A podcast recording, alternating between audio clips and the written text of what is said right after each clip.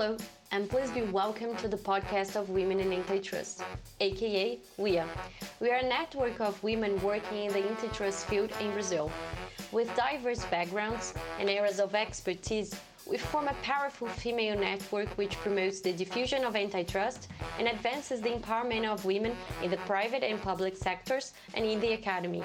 Every fortnight, we'll talk to an expert about an antitrust related hot topic. This year, besides counting on brilliant Brazilian women, we'll also interview international guests. Grab a coffee and join us.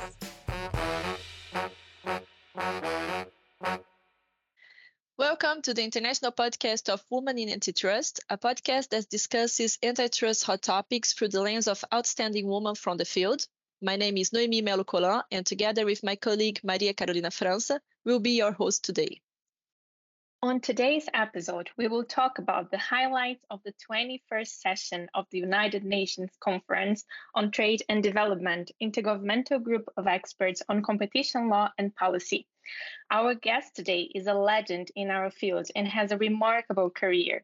She is the head of the Competition and Consumer Policies branch at the United Nations Conference on Trade and Development. She joined UNCTAD in 2016. She previously served as a Consumer Director General of Portugal and as a member of the board of the Portuguese Competition Authority when it was first created. She also served as Portugal's Director General and Deputy Director General for International Economic Relations and held senior positions at the Directorate General for Competition. Finally, but not least, she worked for over 20 years as a teaching assistant at the Faculty of Law of the University of Lisbon in the areas of international economic law and European law, as well as European competition law and European economic law at the graduate level. It is a great honor to welcome Teresa Moreira. Teresa, thank you very much for accepting our invitation to participate as a guest in our international podcast. We are delighted to have you here with us.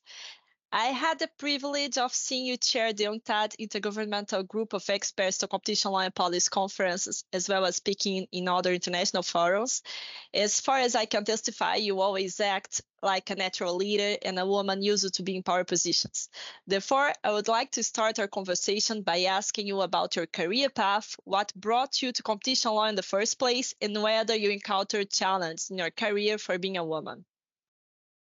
Well, first of all, thank you very much for this very kind invitation. I, am very touched and flattered that you thought of me. And it is a great pleasure, of course, to have this conversation with Noemy and, and um, Maria Carolina. Thank you for that question. Um, I started a long time ago, as you can imagine, actually as a case handler in the former Director General for Competition of Portugal. And this um, took place uh, in the year that Portugal joined what was then the European community, so what today would be called, of course, the European Union.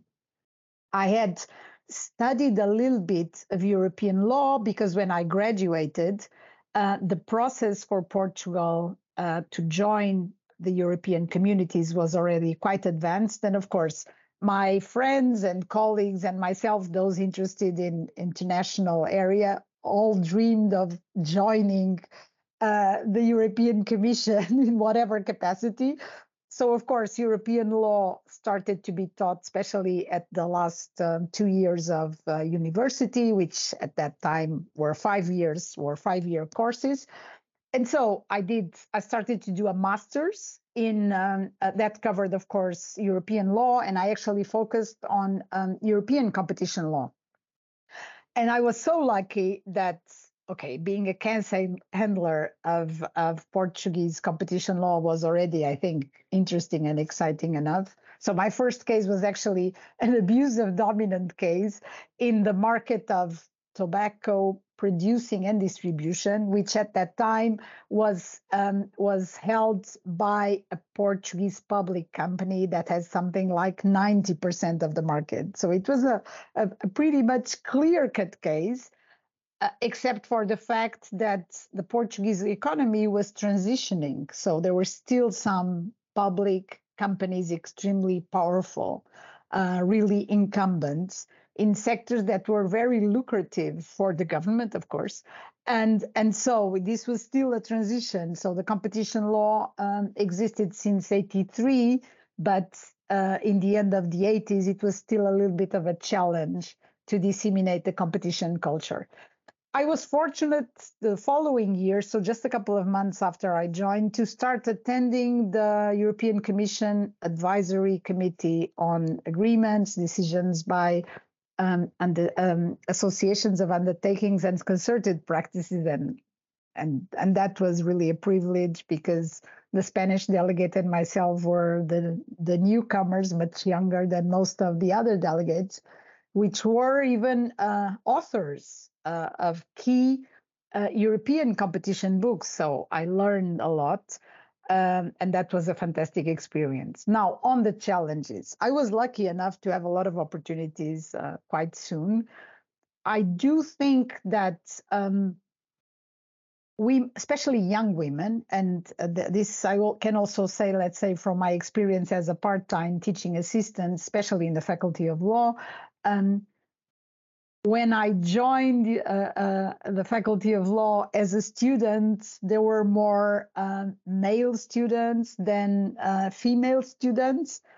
But I would say that 15 years after, the majority of students were women and extremely successful ones. So I think actually, at least in Portugal, um, women became lawyers, judges, public prosecutors um, legal counsel of companies, um, uh, notaries, diplomats. And I think because this coincided also a little bit with the country opening and of uh, and again the entry to uh, the European communities, I think had a very encouraging effect.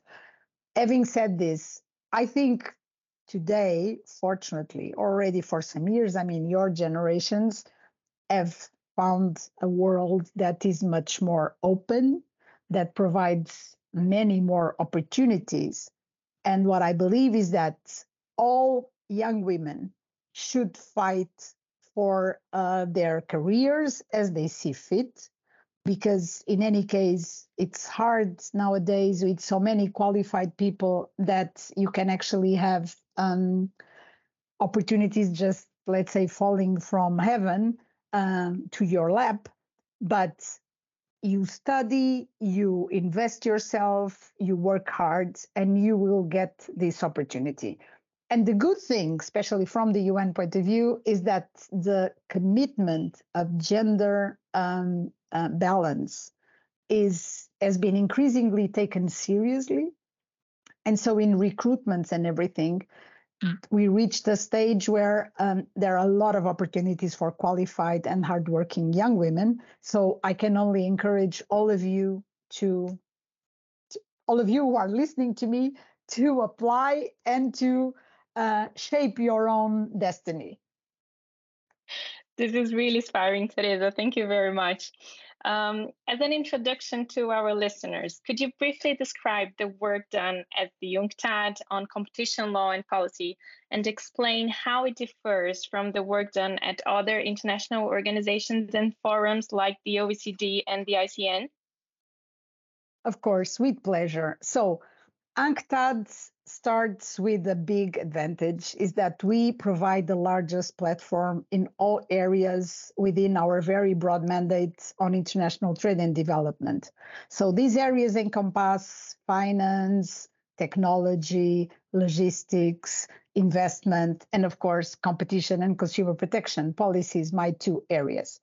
So why the largest platform? Because we are an intergovernmental organization within the United Nations system. We have 195 members, which means to say that we are quasi universal. So, also because of this, this entails um, considerable responsibility because our focus is to assist developing countries to better integrate in the world economy. But we have the obligation, at least I interpret it like this in my areas, to really welcome all other partners and stakeholders, meaning that all international and regional organizations and networks, all stakeholders, we call them relevant stakeholders. This could be academics and research centers, etc. This could be um, non-governmental organizations such as consumer organizations, business organizations, and um, other governmental bodies uh, representing ministries, sector-specific regulators. So they are all welcome to join our discussions. What is different from other organizations is that um, not just our largest membership, the fact that we have this concrete focus to assist developing countries. This is something that you will not find. Uh, I mean, you will find several UN organizations that are devoted to developing countries for different reasons, but not the OECD for obvious reasons, even though the OECD has been extremely successful and influential in what they used to call outreach activities, that is to say, work to support non member states.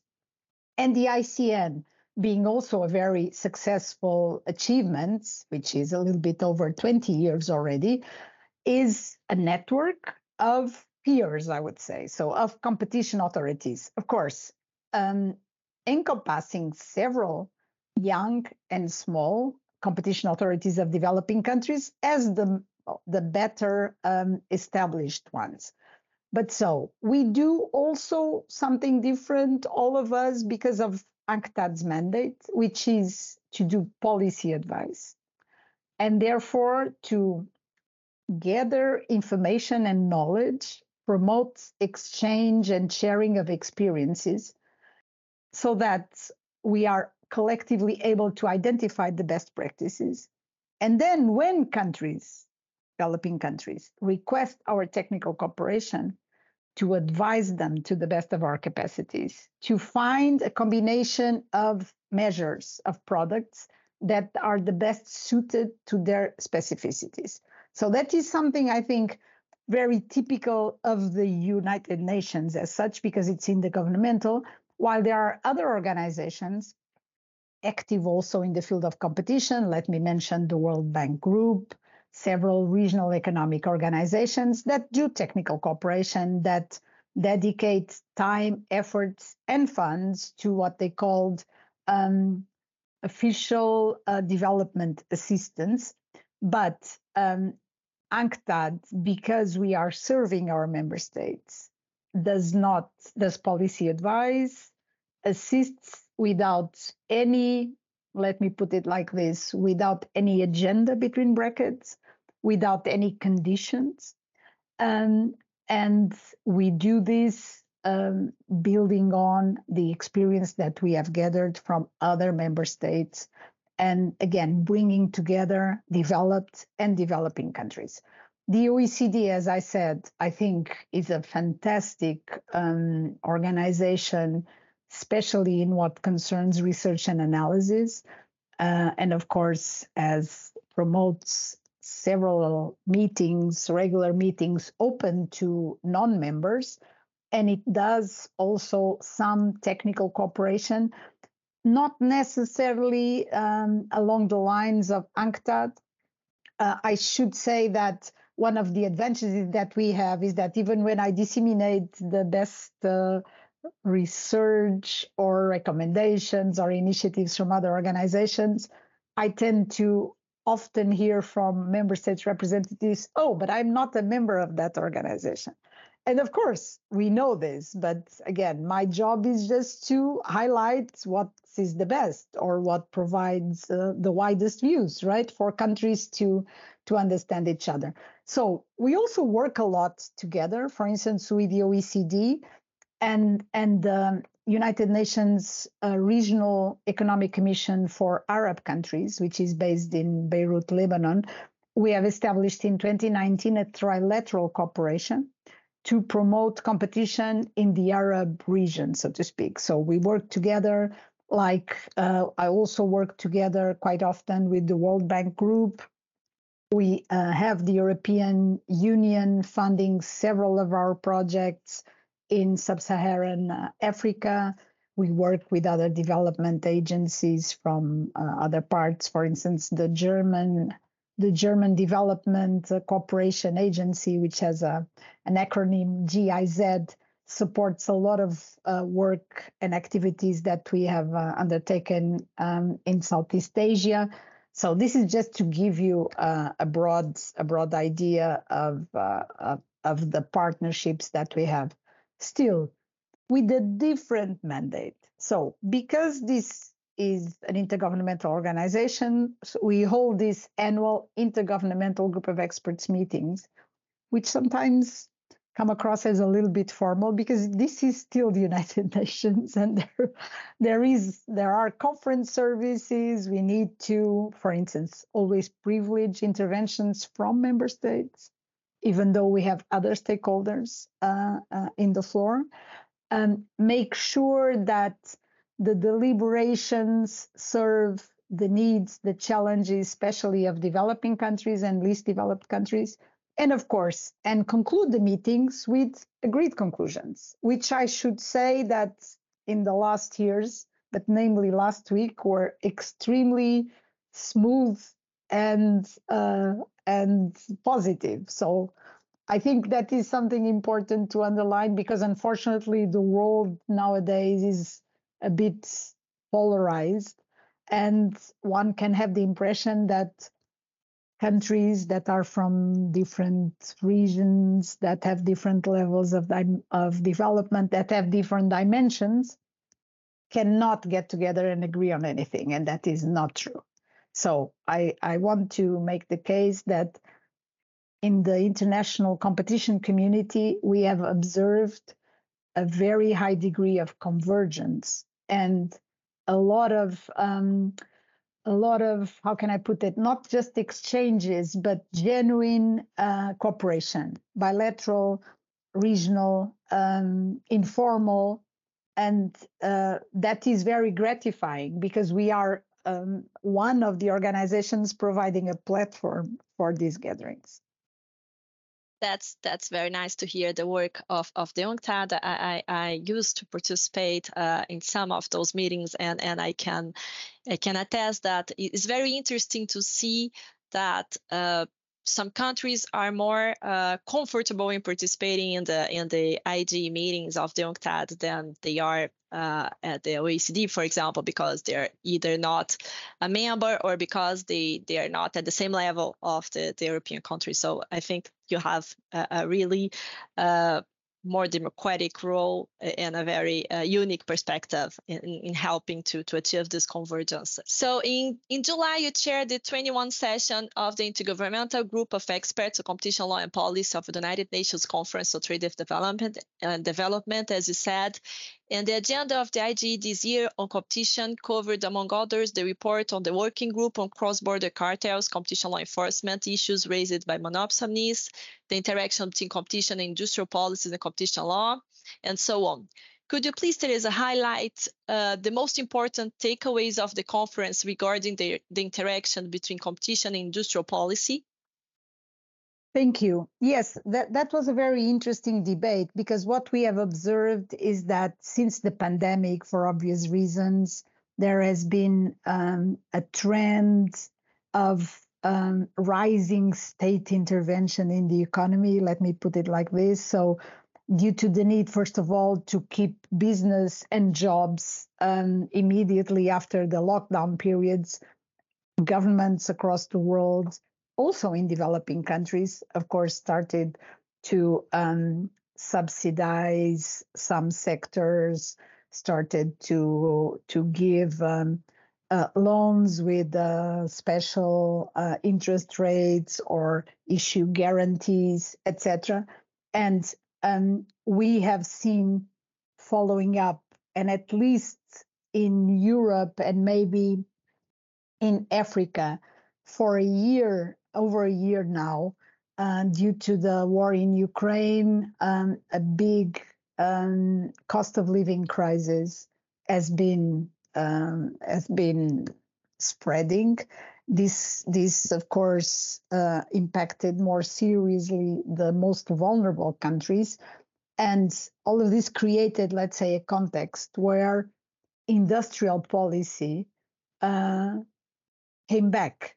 So years ago we were not no longer hearing about industrial policy because especially due to the consensus um, related to the importance of open, um, non discriminatory, transparent, and dynamic markets, there was, I would say, implicitly uh, this idea that market economies did not even justify industrial policy.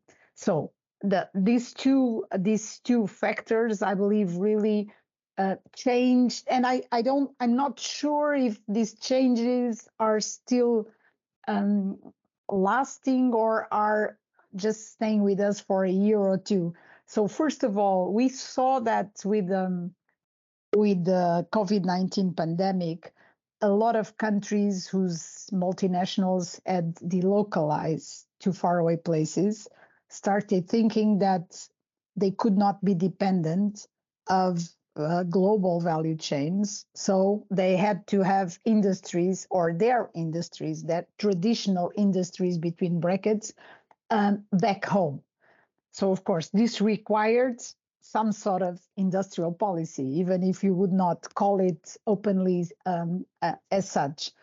And this, of course, uh, implies um, new challenges regarding the free trade, uh, the multilateral trading system, the, the, the low level of tariffs. So countries started to rethink a little bit how their economies could recover.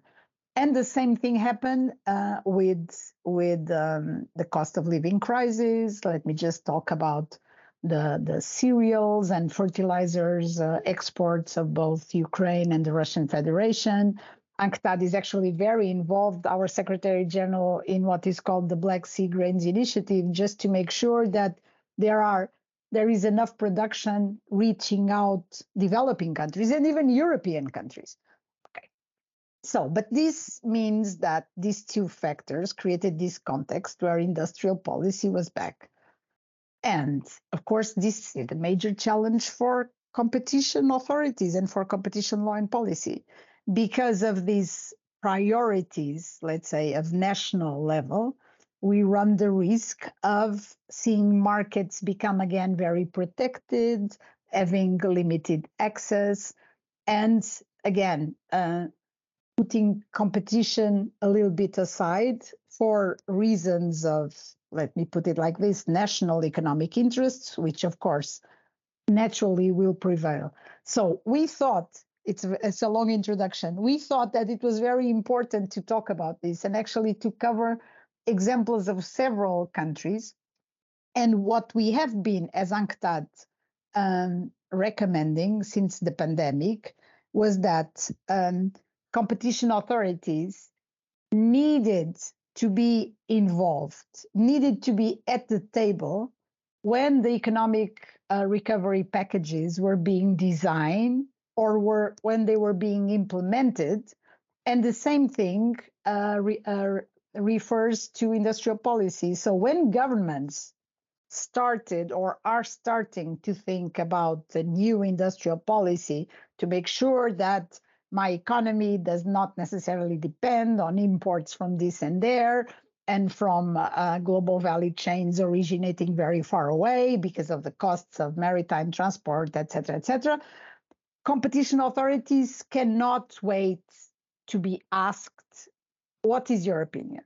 They need to be involved since the start, which I think that for several competition authorities, mostly of small developing countries was a challenge because for years we are been we have been recommending that competition authorities are independent, assert themselves, be um, um, active, but be independent and impartial and detached from uh, governments and public interests, and also for all types of private interest. So it was not obvious for let's say less experienced competition authorities that all of a sudden they were supposed to be knocking at the door of a government and say you know i'm here we have this expertise or we have this network or we can assist us i also think it was not necessarily easy for governments on the other side to reach out to competition authorities because they might think that they would be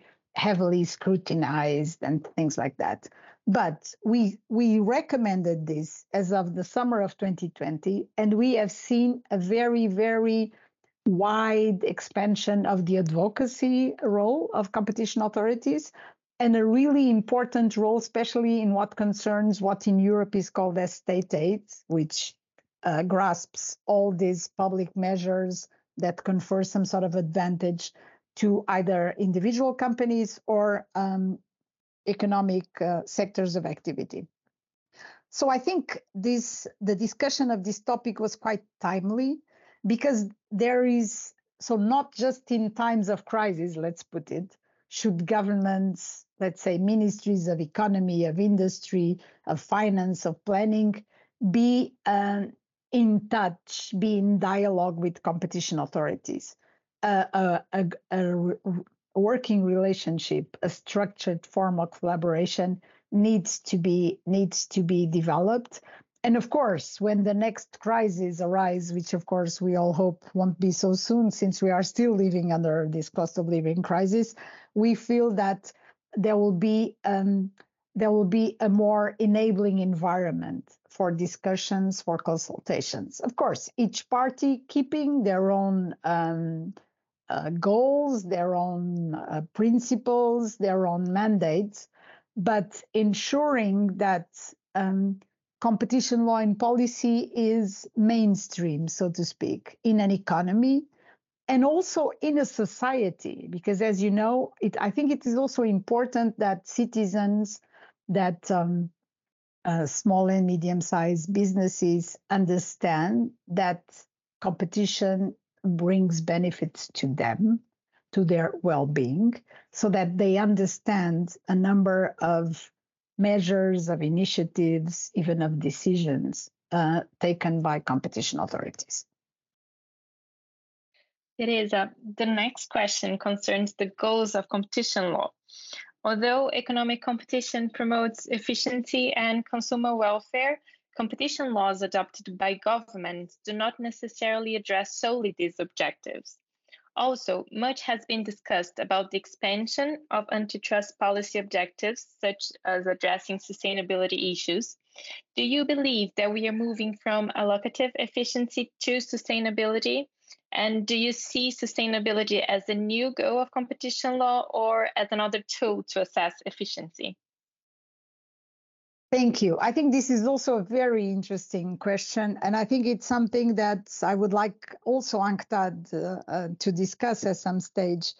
It is true that um, maybe because of the the crisis that I mentioned, what we have been observing is that um, in several jurisdictions, because competition authorities um, have resources because they have the knowledge, because they are effective in enforcement and in advocacy, they are seen as extremely efficient.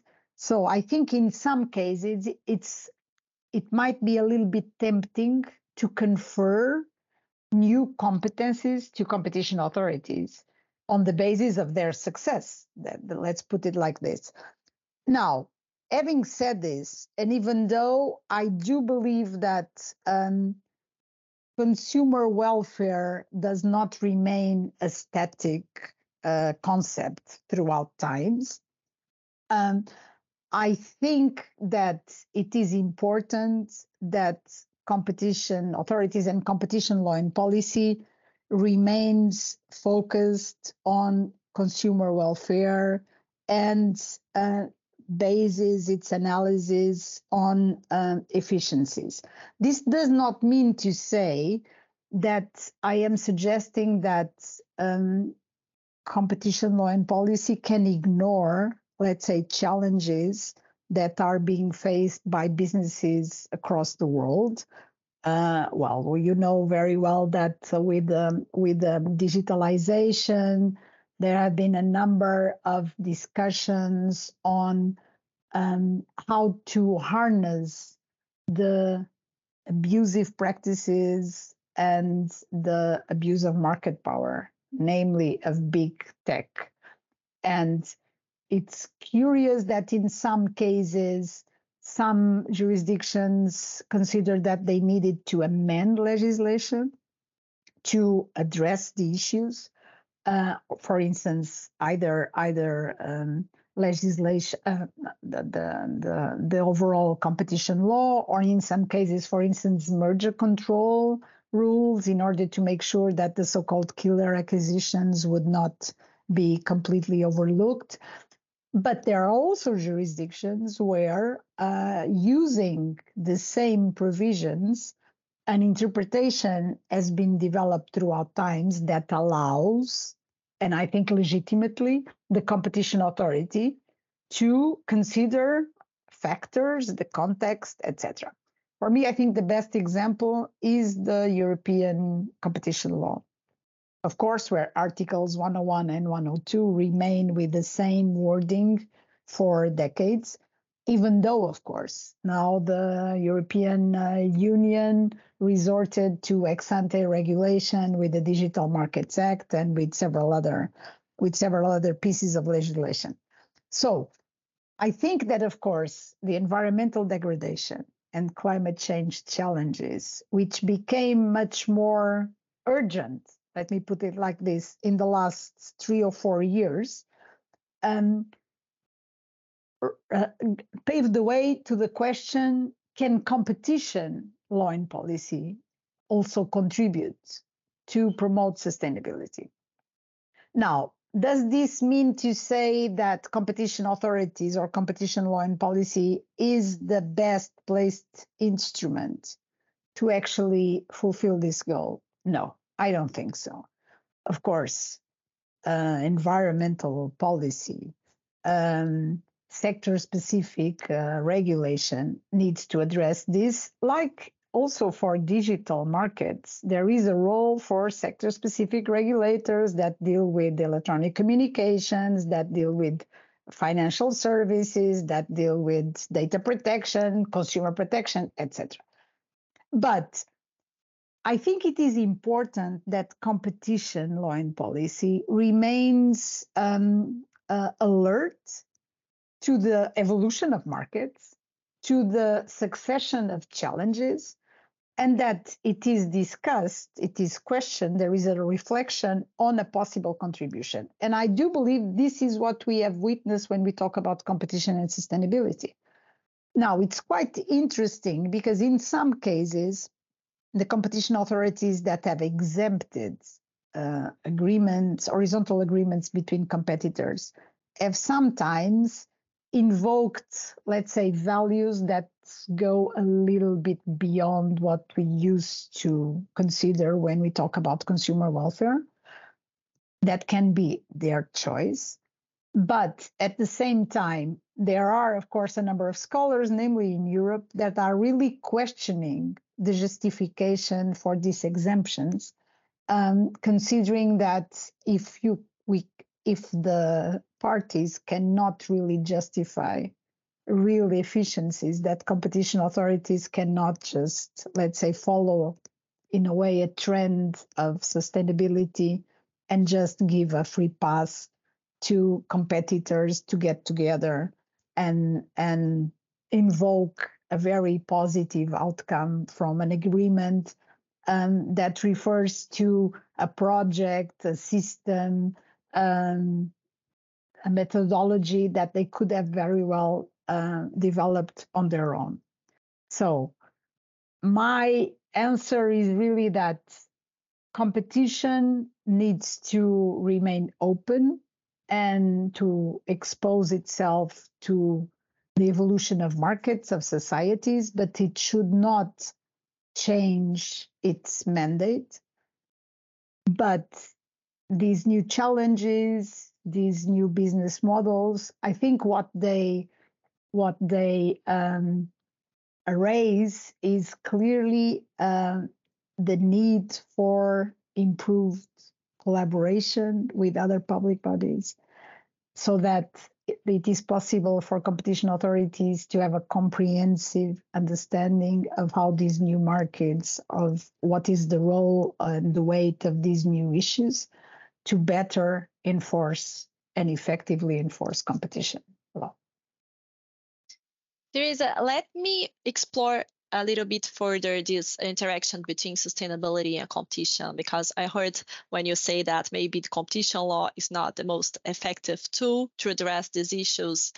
But at the same time, we have seen, uh, for example, that uh, in November last year, the International Chamber of Commerce published a paper exploring how competition policy act as a barrier to climate action. And interesting initiatives balancing antitrust concerns and sustainability goals. For example, the revised European Commission horizontal guidelines, for instance, has a new chapter on the assessment of sustainability agreements. The CMA has recently published a draft guidance on the matter. And we have seen different national competition authorities considering sustainability matters in their enforcement practice. Uh, where do you think competition authorities and competition policy stand? Uh, they uh, limit the pursuit of sustainability by private actors or they foster sustainability? What what where should we put the the the courses in this in this aspect? Thank you. Uh, uh, let me tell you even though i tried to bring this subject to the discussions in unctad already four years ago um, it took me a bit of time, but in the meanwhile, I myself changed opinion a little bit, which I think says a lot about uh, about the the novelty, but also the implications of this topic for the overall goals of competition law and policy. Let me go back in any case to well to the exemptions that are usually uh, allowed within a competition legal framework. So you can have exemptions due to uh, novel uh, and positive research and development projects. This already exists for a number of years, especially within the European Union um, scope.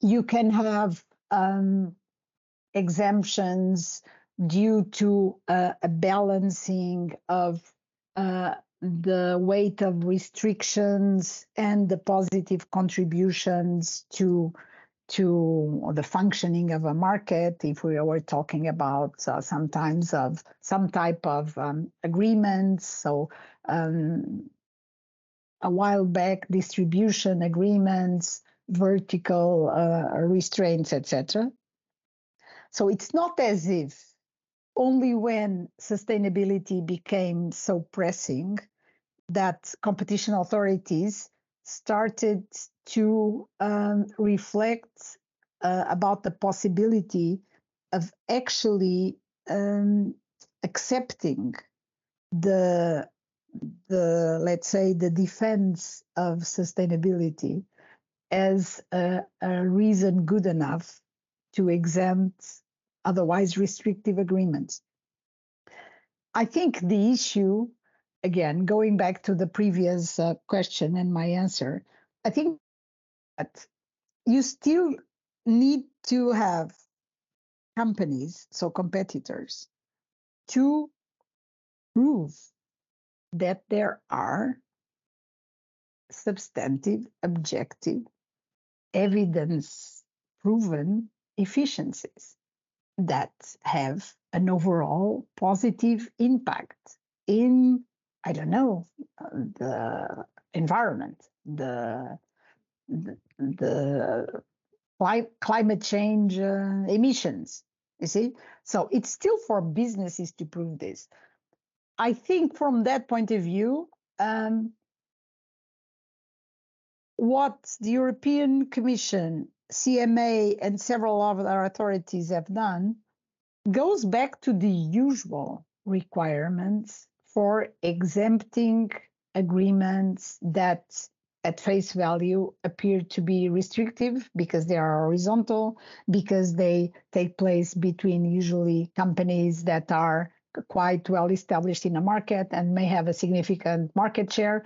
So, and yet there's still usually this assessment, this evaluation, trying to get to a, a positive um, assessment.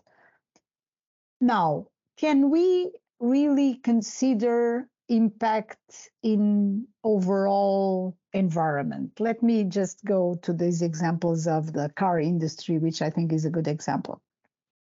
So, can it really be demonstrated that uh, um, CO2 emissions are reduced if two car manufacturers start developing a research project in order to have some sort of components of uh, an automobile that is less pollutant. Maybe they can prove that there is a this this individual car will be less pollutant. Okay. Is this necessarily convincing? As for every case, if we are talking about the second and the fourth uh, major car manufacturers, probably. And if the car that is being produced is like an utilitarian car, is not for the high end population, so it's not just um, um, being uh, sold to a small uh, minority of the population, maybe there is a significant impact. It's still for the businesses to prove this, right? So the burden of proof is on them. Now, what we have seen is that in some cases, some authorities seem to be taking this in a little bit broader terms. So, a little bit assuming that something is positive in as for a certain sector, in a certain, let's say, confined uh, uh, market, there will necessarily be a positive impact in the overall society. Maybe it is, maybe it isn't. Now, should the overall market or society or the world be the concern? I would modestly uh, say that I don't think that is within the remit of competition law and policy. So I think there's always a role for competition law and policy. But it is important that we define this role and that then this is explored. Uh, that's why I mentioned the importance of coordination of collaboration. Okay, is an uh, uh, uh an overstatement from my side, but uh, I've had colleagues suggesting that oh, because the competition authority is efficient, maybe it would be the good authority to also be responsible. I don't know for recovering taxes of this and that, which is, of course, completely absurd. It's not that the goal in itself or that responsibility is of less importance. It is very important, but not to be pursued by a competition authority. Okay, I, I'm just giving this example because somebody made that case, I mean, jokingly, of course. But this is to say, so it is not for competition authorities, maybe unfortunately, to really make the biggest difference in the fight against climate change and environmental degradation.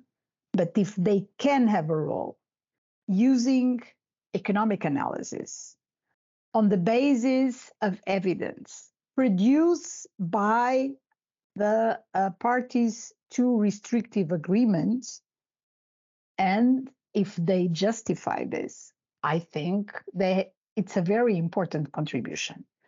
Is this very accessible? I don't think so. Um, is this very easy? I also don't think so, because I have heard European economists question, challenge uh, the few decisions that have been taken, not from the point of view, how can I put it, of the outcome, but from the point of view of the reasoning, of the justification. And I think this is where one should be focusing on. Okay, so like every decision, like every exemption, this needs to be backed up by evidence. And it is for the authority then to describe why is this so so positive. Also, in order to enhance predictability and legal certainty for businesses to know how far can they go.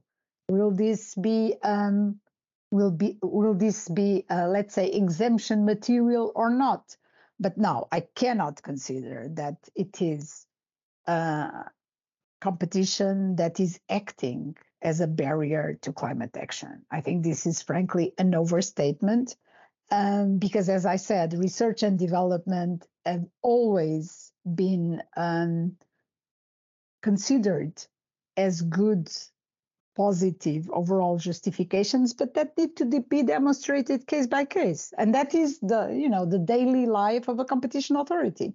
So businesses also need to understand that a competition authority has a certain modus operandi that otherwise has been proven extremely successful that is uh, subject to review by courts and in the vast majority of cases is confirmed so I think this is a guarantee that uh, the power of competition authorities uh, is submitted to checks and balances.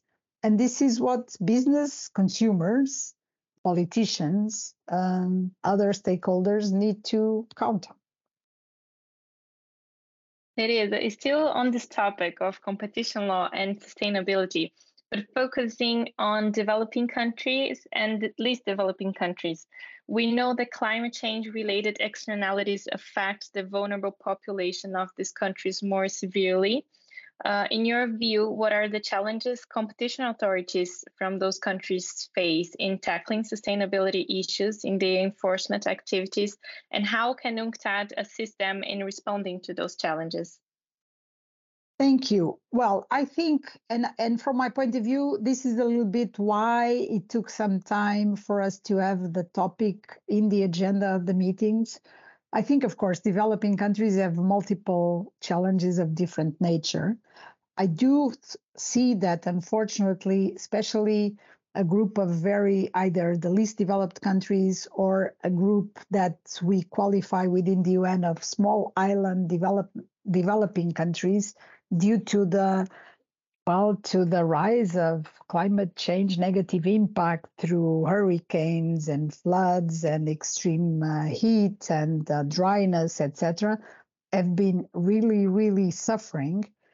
And i um, the the position let's say that several developing countries have adopted here in geneva which is the international trade hub also is that they are suffering sometimes more than developed countries, especially these small ones or the most vulnerable ones.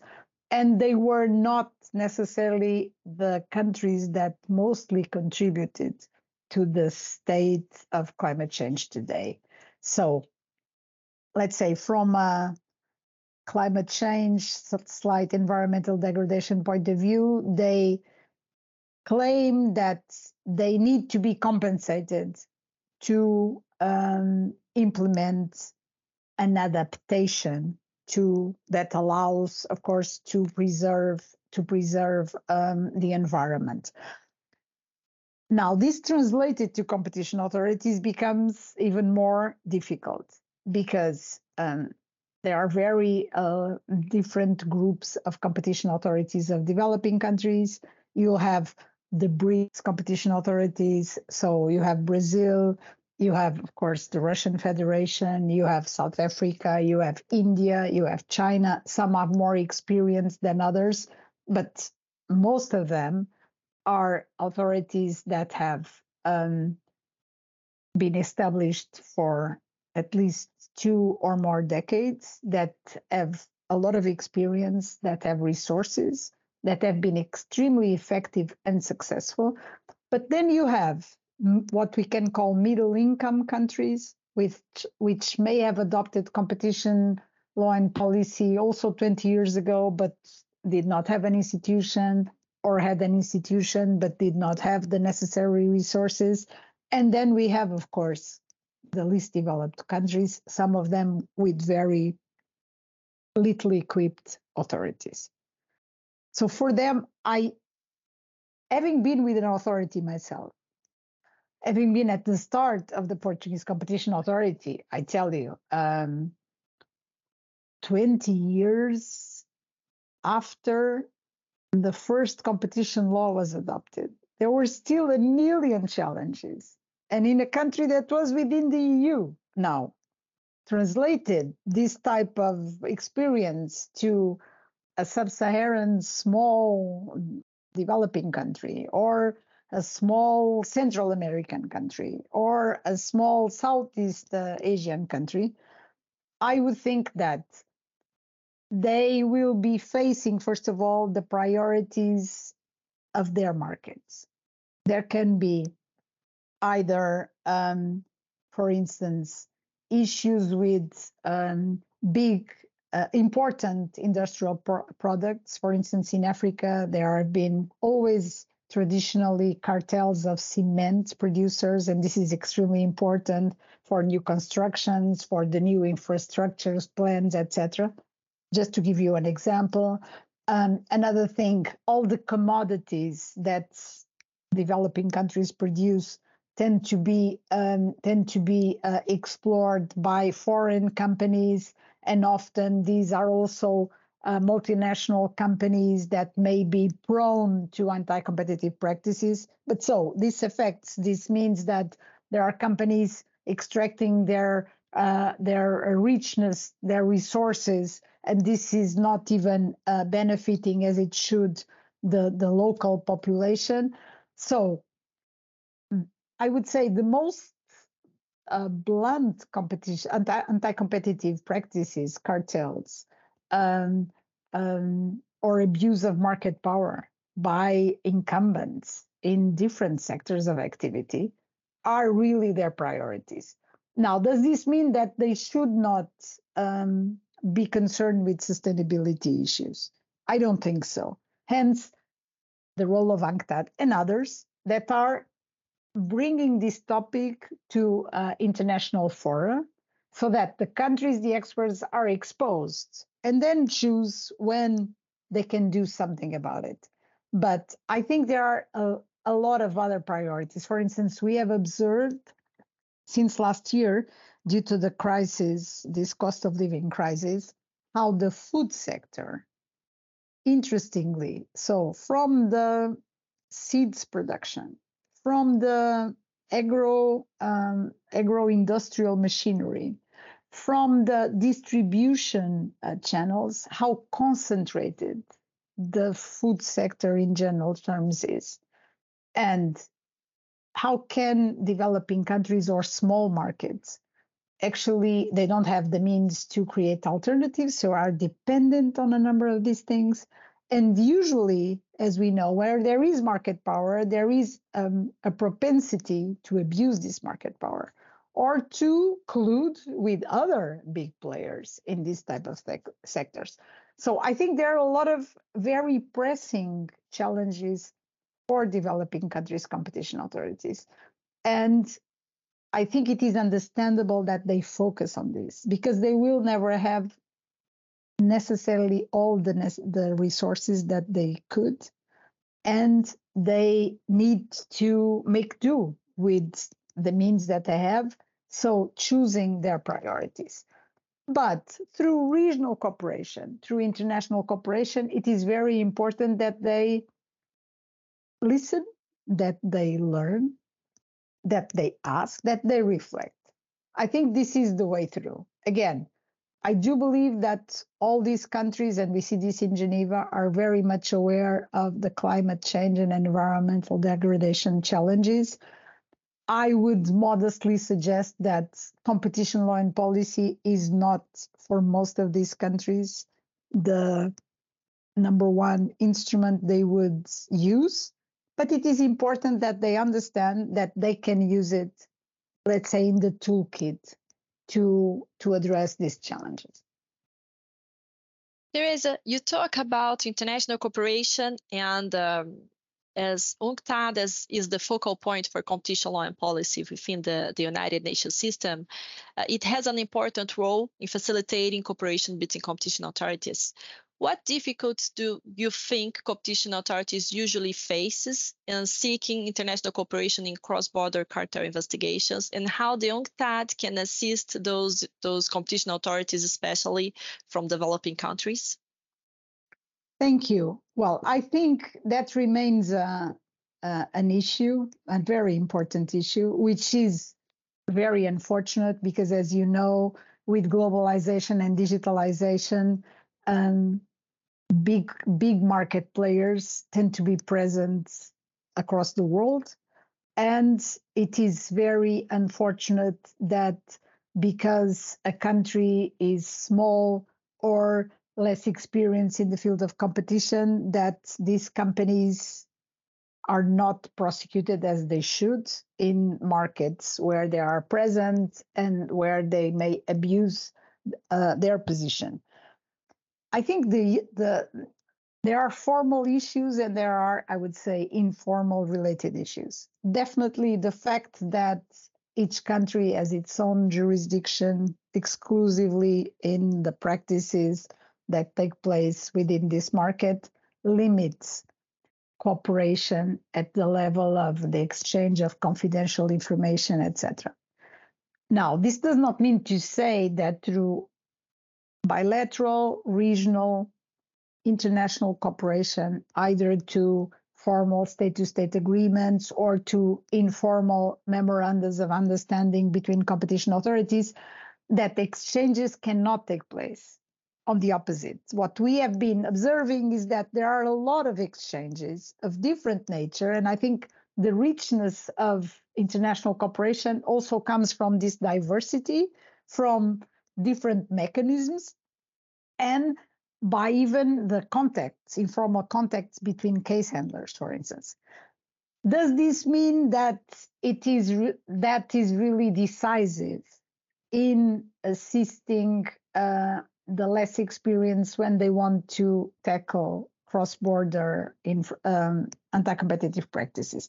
Not necessarily, right? Because for prosecute for prosecution purposes, you still need to have information that probably a competition authority in a jurisdiction where these companies have no headquarters, have no um, representation, may um, be challenged even to to notify them of something. And of course, the company will um, uh, ignore this type of requests if it is not um, absolutely bound by them. So there should be in fact, mechanisms to facilitate this exchange. And these mechanisms exist, but between jurisdictions that are advanced and, in a way, have case law, have tradition, have experience, and also trust each other. So I can understand that a competition authority, I don't know, from a Caribbean island may want to reach out to the US authorities, to the European authorities, to uh, uh, Southern American authorities, and that the, comp- the respective competition authorities will say, Can I trust this authority? Can we actually hand over confidential information? Because, of course, competition authorities are also the guardians of the, the procedures. So for due process to to to be fully uh, respected. Competition officials experts have a number of responsibilities. So young authorities will always have to go through a certain um, process so to speak before they are recognized because before they are considered.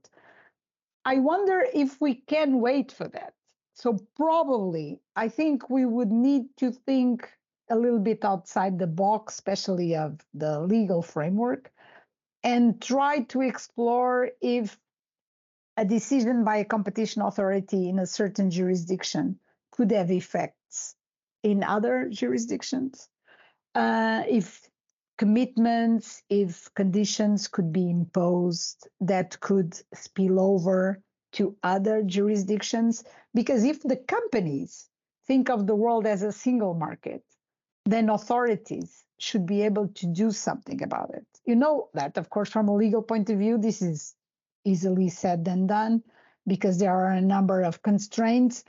And I think, in any case, when you are in a competition authorities, you are wary of these constraints and you don't want to be the one sort of pushing the barriers too far. But international organizations and regional organizations should be uh, promoting this.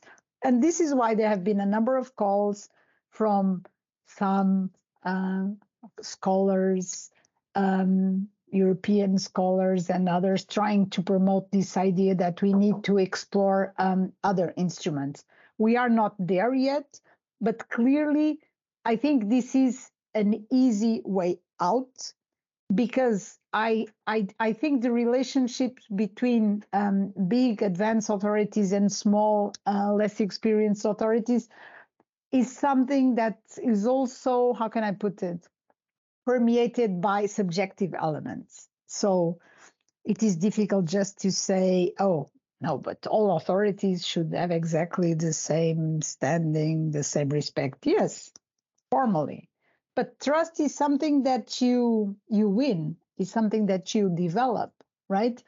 And international organizations are there to support these newly established authorities, but we cannot, how can I put it? We can assist them. We promote them, uh, we promote these exchanges. Uh, UNCTAD adopted a document entitled Guiding Policies and Procedures, really try under the UN set of uh, competition, under actually Section F, which is devoted to international cooperation, trying to just establish the steps that were necessary to facilitate cooperation, especially from uh, requested by developing countries' competition authorities. And we proposed also, and member states agreed, to have a role, a role as a broker, a role as a facilitator, because it is not our role to tell countries what to do. And it is important as an intergovernmental organization that we actually um, also earn the respect of our members by respecting them, obviously. So I think this is a little bit of a frustrating topic because by now, when we talk about digital economy, I think collectively we should have, um, we meaning the international community, should have reached some sort of agreement. Um, but you see, I'm also personally not convinced that an international agreement on these issues, which ideally could be developed, is is is going to be the answer because that is going to take a long time. In the meanwhile, technologies are evolving. Even this ex ante regulation um, which is, of course, a novelty, is already a little bit lagging behind. And as you know, in advanced uh, jurisdictions such as in Europe, we are still waiting to see how the European Commission is going to combine the ex ante regulation of the Digital Markets Act with the usual law enforcement. How is this going to unfold? It's still, we are still in a sort of experimental stage. So, but I think it's it's um, it's sad to think of the small and the young and the less equipped. How will they manage this? And let me just say this. Um, we have identified for a number of purposes the, the case law, the initiatives, um, uh, legal amendments, uh, sector specific regulation, guidance, etc. And we we last year we held a number of uh, sessions to discuss this. And for instance, WhatsApp in India, because India has adopt adopted developed um, data protection law, but it has not yet been approved. When in court, because the competition authority, uh, competition commission of India was prosecuting them um, claiming that, of course, the gather of information um, was uh, was translating into an abuse of market power. And they said, "Why? Uh, but there is no data protection in your country." I mean, I'm simplifying, but the the the the the, the outcome was this if you don't even have a legal framework, why should we be condemned? And what we asked was, why would Indian citizens be less protected than citizens in other parts of the world? Of course, we can always go to the very formal aspect and say, yes, if there is no legal framework, the companies did not need to comply. Yes, but if in Europe, in the US, there are commitments which correspond to the international best practices, this should be spreading across the world. It should not be necessary to have, I don't know, ex ante regulation or have data protection control or whatever. So, of course, this also presupposes that big tech will be in the disposition to voluntarily assume commitments of this nature, which may be something that is now developing due to the spread of ex ante regulation. But we are not there yet. So, this is something I think we need to continue following. And we certainly hope that at least for and you know when we talk about big players i talk about digital economy but this could apply to i don't know many sectors of the economy. So pharmaceutical industry and we saw this with the pandemic and the vaccines etc and other areas where there are a number of key um, market players that look at the world as one market so I think competition authorities and regulators need to get closer, need to get work together, trying also to harness these abuse abusive practices. Teresa, thank you so so much for those insightful answers. Uh, moving toward our last question, unfortunately, uh, we would like to know if you have any books, podcasts, or series recommendations for our listeners. It doesn't need to be antitrust related. Oh, that was the most difficult question, I think, but a very good question, I should say. Okay, I will just recommend something on competition law and policy, which is a journal, the Journal of Antitrust Law Enforcement. Um, and I recommend these two numbers, I believe, of this year, which have very interesting articles, actually on the competition and sustainability from the Dutch Competition Authority president.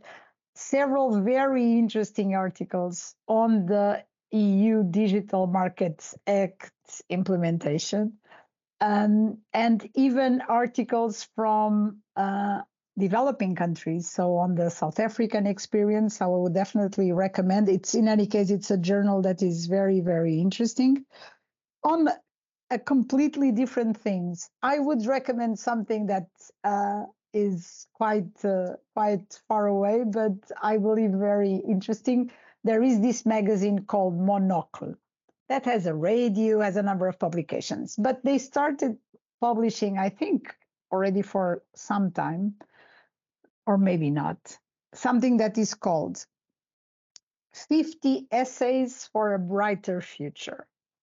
And this is, as the name indicates, a collection of articles on completely different topics. But I think j- just the title is so inspiring. And I think they already published two numbers, and a new one is. Uh, is being published this summer and i think that is so so interesting because it is it is you know it opens your your your mind uh, to completely different things like new apps new systems uh, issues that are not necessarily uh, one generation driven so i would definitely recommend it. On the series okay podcasts i should say that i'm i'm a little bit lagging behind with podcasts even though i think it's a very interesting way of communicating i should say. So on the on the series let me uh, also recommend something that i even have not started watching but i know it is coming that of course is speaks i think to women of a number of uh, countries all over the world but um, relates maybe a little closer to my generation, which is the second series of the And Just Like That Sex and the City. Um, because, of course, uh, even though I'm slightly uh, older than the the actresses that coincided, Sex and the City was really a reference, I think, to women everywhere because you saw, of course, um, girlfriends having independent lives, facing a number of challenges from a professional and a personal point of view, and even friendship challenges. And, and so the, the first new series uh, post pandemic, I think, was also interesting, illustrating, let's say, uh, more 50 uh, something uh, generation challenges for women. And I am dying to see the second one to see what surprises will uh, be shown that will hopefully um, entertain us, but why not inspire us as well? That's awesome. Thank you very much, Teresa. We I think this is the the longest podcast that we have registered, but we couldn't keep ourselves. It, it was a, a, real pleasure to talk with you. Uh, I hope you enjoyed this episode. We certainly did. And thank you to all the listeners to staying with us. And thank you very much, Teresa. It was a real pleasure. Hey, this was another episode of Podcast WIA. We want to thank the interviewers, WIA, and everyone listening to us. This podcast is presented by Ana Beatriz Andrade, Ellen Deuter, Luisa Nóbrega, Maria Carolina de Sá, Noemi Collins, and Talita Novo, and has the technical support of Amanda Taide, Priscila Brolio, Camila Rocha, Guilherme Gonçalves, Maíra Rodrigues, and Renata Gonzalez.